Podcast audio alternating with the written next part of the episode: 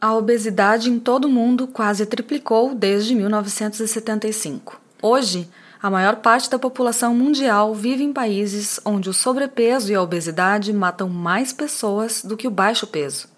39 milhões de crianças com menos de 5 anos de idade estavam com sobrepeso ou obesas em 2020. De quem é a culpa? Existem culpados?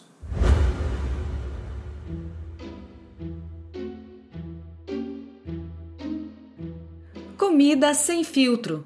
Saúde, low carb, estilo de vida, evidências científicas e, claro, nossas opiniões. Toda semana um episódio novo e gratuito para você. Comigo, Dr. Souto. E comigo, Sari Fontana.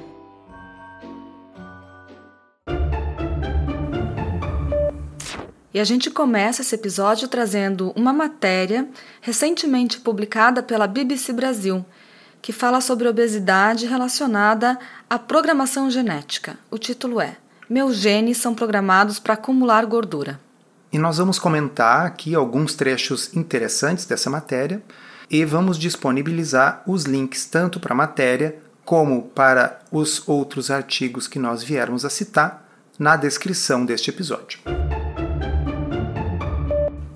O texto da BBC diz assim: profissionais de saúde dizem que é hora de a obesidade ser vista como uma doença causada pela genética, biologia e pela maneira como vivemos hoje. Uma nova pesquisa reforça a crescente opinião científica de que obesidade saudável não existe. O estudo mostra que quem está muito acima do peso tem 66% mais risco de desenvolver doença crônica dos rins. Bem, olha só, pessoal, não é novidade a ideia de que obesidade tenha que ser vista como uma doença crônica. A gente já comentou isso em outros episódios, mas é interessante que isso esteja se tornando uma visão mainstream, porque existe essa ideia de que se nós encararmos a coisa apenas como uma questão de opções pessoais, você está colocando sobre os ombros da pessoa toda, entre aspas, a culpa e a responsabilidade. E a gente sabe que não é assim todos conhecem, todos têm um amigo, um parente que não cuida nada do que come e se mantém magro, e a gente também conhece, ou a gente é, uma dessas pessoas que precisa cuidar muito para não engordar demais. Obviamente, nós somos diferentes no que diz respeito a essas coisas, e acho que a matéria coloca de forma muito bem embasada e de forma muito convincente. E uma das coisas que eles utilizam, que faz parte do bom jornalismo, né, é contar uma história. Então eles contam uma história de uma mulher com obesidade mórbida que aos 16 anos ela resolveu pela primeira vez tentar emagrecer. E ela fez isso como? Com uma dieta de 800 calorias, que consistia em beber um tipo de milkshake o dia inteiro. No verão, antes de começar as provas de conclusão do ensino médio, ela havia passado do tamanho 42 para o 38. Na época, o resultado a fez se sentir ótima. E aqui eu salientei e botei em negrito aqui, mas internamente ela sabia que isso também significava o início de anos e anos de dieta sanfona.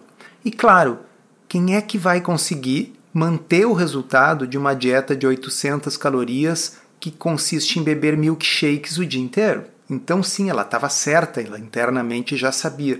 Mas será que isso significa que é impossível perder peso e manter? Ou que é impossível perder peso e manter com uma dieta de 800 calorias por dia de milkshakes. É uma dieta líquida ainda, né? Muito complicado.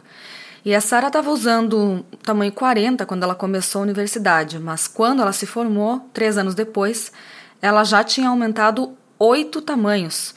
O seu estilo de vida, que consistia em beber e comer tarde da noite, a impediu de manter o peso sob controle. Isso é o que diz a matéria, né? É, mas aqui eu já penso o seguinte: e se ela bebesse e comesse tarde da noite, mas o que ela bebesse e comesse tarde da noite fossem coisas que não favorecessem o ganho de peso? Sim.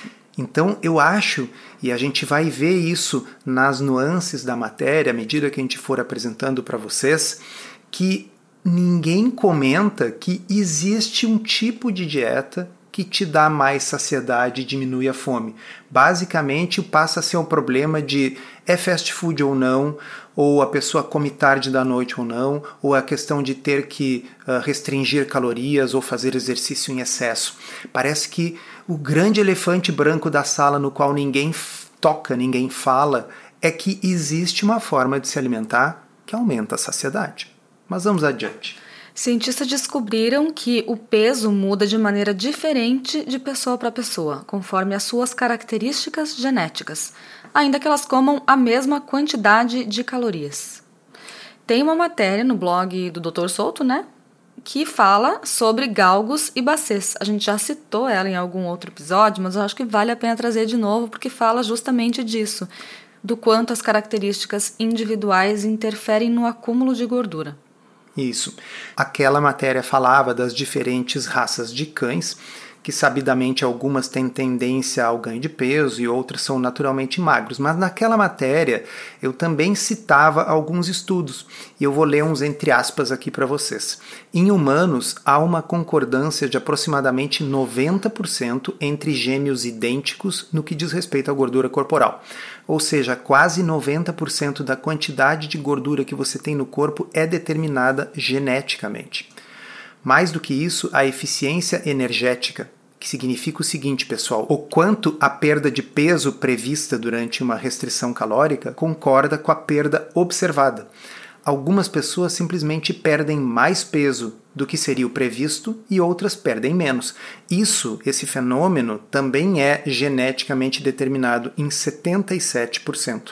Mas o contrário também foi demonstrado, que a genética influencia a resistência ao ganho de peso em pessoas que recebem mil calorias a mais todos os dias, uns ganham peso e outros não. Isso, o estudo original que dá origem a esses números, ele está citado lá na postagem do blog. A gente vai deixar a postagem aqui na descrição do episódio.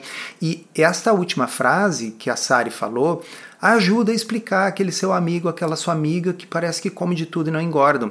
Tem a ver com a termogênese adaptativa, ou seja, literalmente essas pessoas ficam mais quentes e irradiam mais calor para o ambiente quando elas comem mais calorias. Então não é que as calorias desaparecem, como eu costumo dizer, numa fenda espaço-temporal e saem do nosso universo. Não, existe uma explicação física e biológica. O fato é, as pessoas são diferentes e existem pessoas que têm uma genética favorável à obesidade e a concordância entre gêmeos idênticos é da ordem de 90%. Então, sim, a genética influencia muito.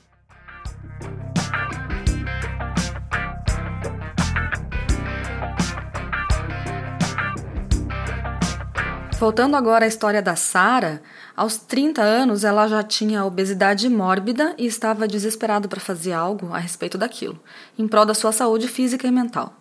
Então o que ela decidiu? Ela embarcou num projeto de um ano com um personal trainer e completou uma prova de triatlon, nadando um quilômetro e meio, pedalando mais 40 quilômetros e correndo 10 quilômetros. No final disso tudo, ela perdeu 55 quilos. Nesse mesmo período, a Sara fez alguns testes para investigar suas características genéticas. Dois resultados importantes apareceram. Ela possui uma variante do gene FTO, que é associado a ganho de peso e maior risco de obesidade, e ela tem uma mutação do receptor MC4 que causa obesidade.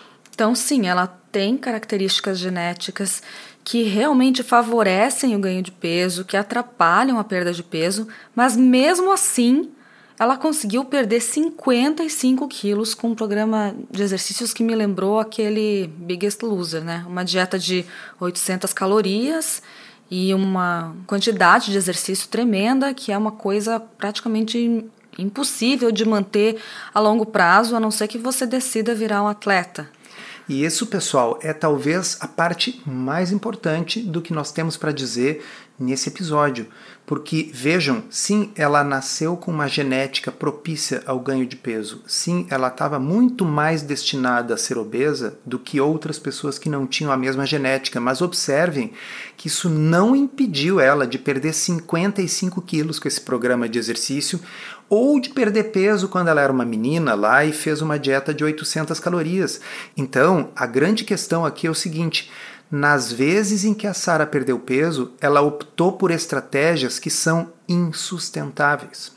Ninguém vai conseguir treinar para um triatlon para sempre. Chega uma hora que ou a pessoa não tem vigor físico para isso, ou, o que é mais comum, ela se lesiona, se machuca e aí como eu costumo ver no consultório, após a lesão ganha todo o peso de volta, porque o que estava mantendo o peso sob controle era um nível de exercício que não é sustentável. Ou por outra, uma dieta líquida de 800 calorias. Nós já comentamos em um outro episódio sobre pessoas que conseguiram colocar o diabetes em remissão com uma dieta líquida de 800 calorias. E é possível. Mas e aí? E quando termina a dieta líquida? Como é que a pessoa vai fazer? Então, o grande elefante na sala, que parece que os especialistas que são entrevistados pela BBC ou por outros meios de comunicação, parece que eles não tocam no fato de que A. A estratégia tem que ser sustentável no longo prazo e B. A gente precisa de uma forma de se alimentar que reduza espontaneamente o apetite. Não basta eu aguentar a fome com uma dieta de 800 calorias, ou eu mantenho uma forma de alimentação que favorece o ganho de peso, mas tento queimar isso treinando para um triatlon a vida inteira. Pois é, e o especialista entrevistado aqui na matéria fala que a obesidade não é só um produto da genética, ela envolve também psicologia, desigualdades e o ambiente alimentar em que vivemos. Tem uma frase maravilhosa do Mark Sisson que desde que eu li eu cito e repito e falo para as pessoas. Ele diz assim: a genética coloca a munição, coloca as balas na arma, mas é o estilo de vida que puxa o gatilho. É sensacional porque ela é uma frasezinha simples, uma analogia legal que ajuda as pessoas a entenderem que uma coisa não é só genética, mas uma coisa também não é só ambiental. Você precisa sim das balas, então uma pessoa que não tem a genética para ganho de peso, o gatilho do ambiente alimentar ruim em que a nossa sociedade nos coloca não vai ser suficiente para disparar, porque as balas, a genética, não estão ali. Por outro lado, você pode ter todas as balas, mas se você não puxa o gatilho, você não está destinado a ter obesidade mórbida. A genética existe, infelizmente em alguns casos joga contra, mas ela não é determinante do destino das pessoas. Existe uma parte muito importante que a gente consegue sim influenciar. Bem, segue o autor da reportagem e eu leio aqui entre aspas. Portanto, mesmo que uma pessoa consiga perder vários quilos fazendo dieta, o corpo tem a memória do peso anterior e a luta para voltar para ele. É fato. Isso aí tá na postagem do blog escrita anos atrás, que vocês vão ler, que tem um nome para isso, chama set point de peso, né? É o peso que o seu corpo considera normal. Se você não fizer esforço, é naquele peso que ele vai ficar. Mas veja, é justamente por isso, por este motivo, que a estratégia alimentar que gera um déficit calórico espontâneo precisa ser adotada como estilo de vida. Não adianta uma dieta que tenha início, meio e fim, que é o que vai acontecer com uma dieta líquida de 800 calorias de shake, não pode ser mantida como estilo de vida. Esses dias, numa live, eu fiz um comentário, uma analogia que eu acho que se aplica, que dizia assim, ó, não adianta a gente lutar contra determinados instintos que são primitivos. Lá durante a epidemia de AIDS, logo foi reconhecido pela Organização Mundial da Saúde que propor abstinência sexual como uma estratégia para evitar a transmissão da doença era uma coisa que não ia dar certo, porque não é razoável você esperar que a humanidade praticamente pare de praticar sexo por causa da doença. Então tinha que se fazer o que? O sexo seguro. Da mesma forma, não é razoável esperar que as pessoas vão fazer déficit calórico pelo resto da vida usando como estratégia passar fome. Você tem que fazer o quê? Uma alimentação segura. Entendem a analogia? Uma alimentação que produza o déficit calórico sem fome. E esse, repito, é o grande elefante branco que parece faltar na forma de pensar de boa parte dos profissionais de saúde. E nessa matéria que é uma matéria boa, é uma matéria bem escrita, mas sabe, às vezes eu faço um Ctrl F e procuro para ver se tem alguma coisa falando em saciedade, baixo carboidrato, alta proteína, a gente não encontra. E eles até comentam na matéria que seria necessário reduzir a ingestão de gorduras e açúcares, mas não, não falam muito bem como. E seguem dizendo que é quase impossível alcançar um peso normal só com dieta. Só com dieta. Que dieta é essa, né, gente? Pois é, e eu me pergunto assim, será? Porque, sim, eu entendo que também não é fácil, como estratégia low carb, atingir o peso ideal. E se vocês lembrarem, nós temos um episódio do podcast no qual nós comentamos que a pessoa precisa emagrecer para melhorar a saúde, mas ela não precisa ficar magra. Então, até a questão do que é o peso ideal tem que ser repensada. Será que o ideal é o ideal estético da revista? Ou o ideal é você ficar sem resistência à insulina, sem diabetes? Do ponto de vista médico, é a segunda opção. Porém, embora seja difícil, pô, eu já vi e já vi várias vezes pessoas atingirem um peso, entre aspas, normal, como diz ele ali, só com dieta. Então, talvez o que a gente esteja vendo é que nós estamos utilizando dietas diferentes. Então, sim, se a dieta é a mesma que fez você ficar obeso, porém em quantidade menor, eu acho difícil ter sucesso no longo prazo. Porque, infelizmente, em geral, é o que a gente vê. A pessoa vai continuar comendo de 3 em 3 horas, ela vai continuar baseando a dieta dela em 50, 60% de carboidratos, o que deixa pouco espaço para proteína e gordura que são mais saciantes. E aí você pega a mesma estrutura dietética que fez com que essa pessoa atingisse o nível de obesidade diz: olha, você vai comer isso aqui, porém você agora vai contar calorias. Contar calorias como estilo de vida eu acho muito complexo, eu acho muito difícil. O exemplo que eu sempre dou é: é fácil quando você chega num buffet olhar e rapidamente determinar o que é proteína e o que é carboidrato.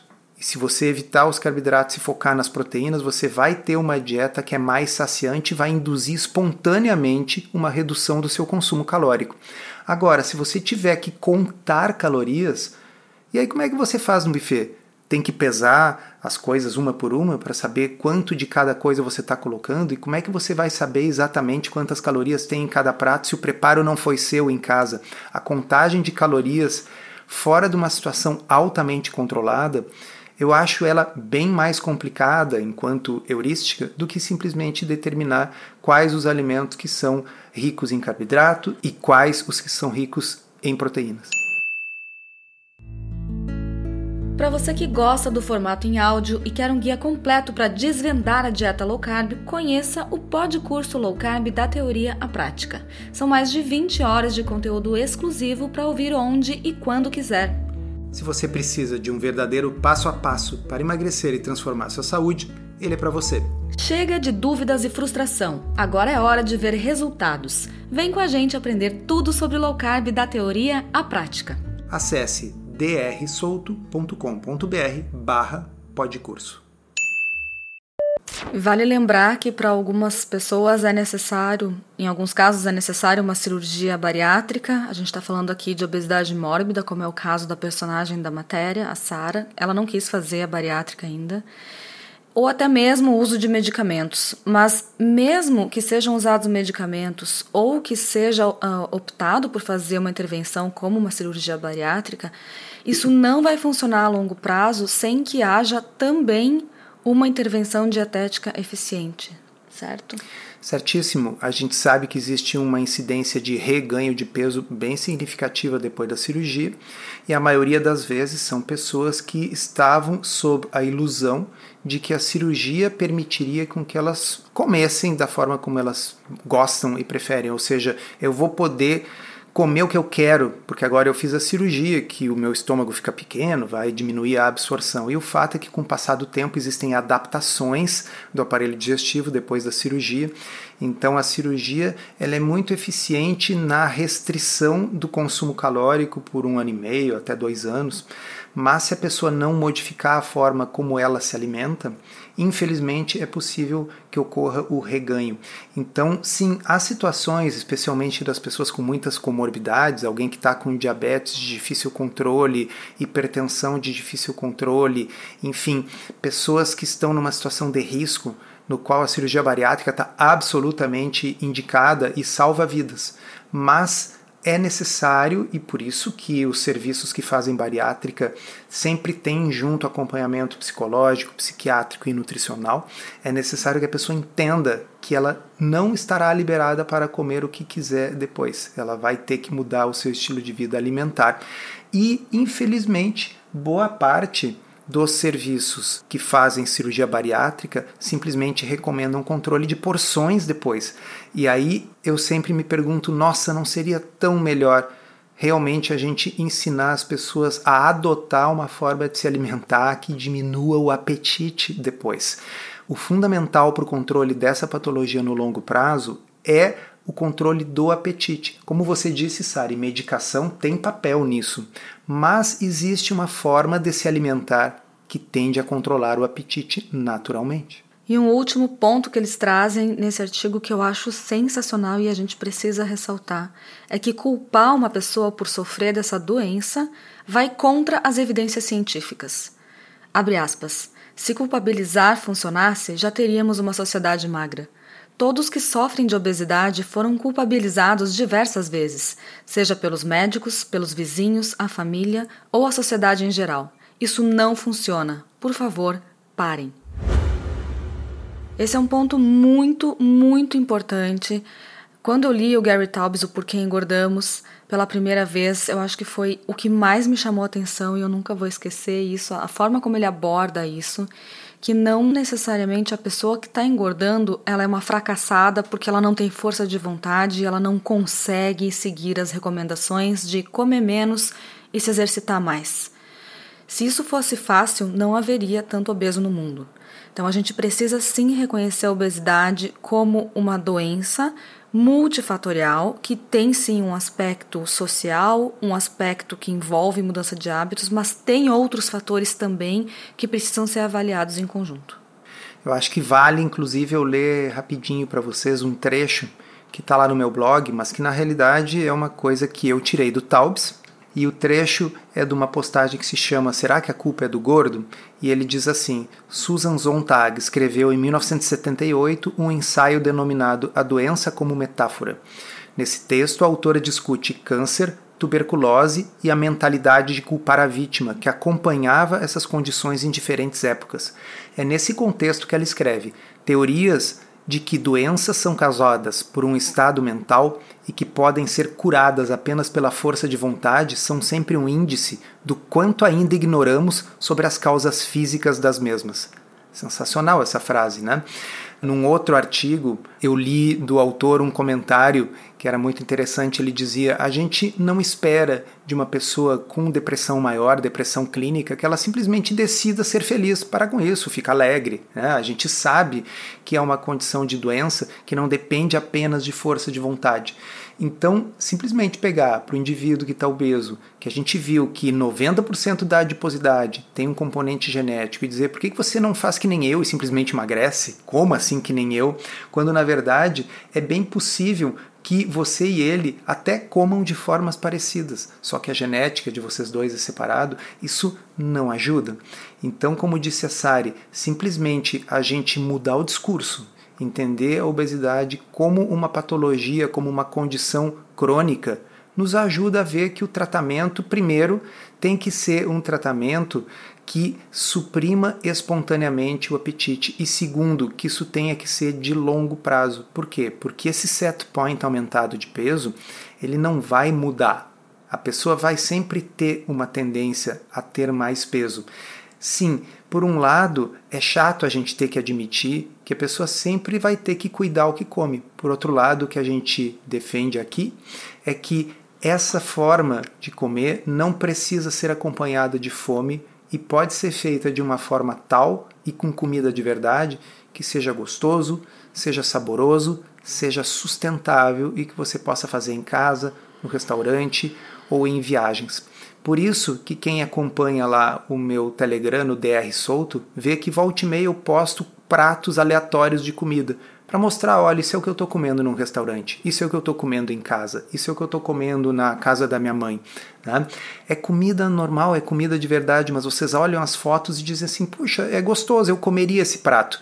Não é assim como olhar, nossa, que emocionante, né? Um shake de 200 calorias.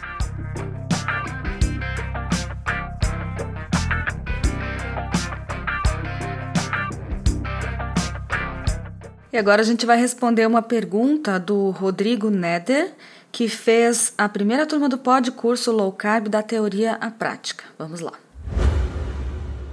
Bom dia, fiz o primeiro curso de vocês, é, emagreci 12 quilos, faz oito meses que estou na low carb, todos os meus exames estão excelentes, com exceção da glicemia que sempre gira em torno de 105, a glicada em 5,1%. O médico que eu passo diz que estou pré-diabético e pede para eu reduzir açúcar, porém eu já não consumo açúcar. E pelo que entendi das explicações, eu estou normal. Eu só queria apenas confirmar. Muito obrigado e parabéns pelo excelente trabalho. Primeiramente, Rodrigo, parabéns pelo sucesso aí com a perda de peso. Obrigado por nos prestigiar no Podcurso. Isso que você está descrevendo é um negócio bastante comum, é uma pergunta importante, vai ajudar muita gente. O que, que acontece? Não é raro quando a gente está fazendo uma dieta low carb ou mesmo um jejum prolongado, tá com a glicemia levemente elevada de manhã. Eu tenho uma postagem no blog chamada Por que a glicemia de jejum pode aumentar? E é uma postagem de setembro de 2013, ou seja, não é novidade, isso é um fenômeno bem conhecido, está descrito na literatura. O que, que acontece? A pessoa, quando passa a usar a própria gordura como fonte de energia, a glicose que o fígado fabrica em jejum deixa de ser usada pelo músculo, porque o músculo está usando preferencialmente a gordura. Então, de manhã, especificamente de manhã, há uma pequena elevação da glicemia, um pouco acima de 100. Como a gente saber se isso é um pré-diabetes, um problema, como seu médico acha, ou se isso é uma coisa normal ou fisiológica? Nós vamos deixar o link da postagem, mas a explicação é a seguinte. Numa situação patológica, numa situação de resistência à insulina característica de doença, nestas situações tudo está piorando a glicemia de jejum está aumentando, a hemoglobina glicada, que dá a média da glicose nos últimos 90 dias, está aumentando, a sua está maravilhosa, 5,1 é um espetáculo, de 5,7 para cima é pré-diabetes, você está extremamente longe do pré-diabetes. Os médicos não costumam pedir, não costumam medir insulina, mas é um exame que eu considero fundamental. Então a insulina vai estar diminuindo à medida que a pessoa fica mais saudável. Quem tem pré-diabetes costuma ter síndrome metabólica, ou seja, gordura no fígado, HDL, que é o colesterol bom, baixo, triglicérides aumentados. Então, uma glicemia acima de 100 no contexto dessas alterações que eu falei é sinal de pré-diabetes. Uma glicemia um pouquinho acima de 100 na qual o resto está todo bom ou está todo melhorando em relação aos exames anteriores, é um indicativo de normalidade. E eu vou dar o exemplo mais óbvio de todos. Num jejum prolongado, um jejum de 24 horas, por exemplo, a mesma coisa acontece.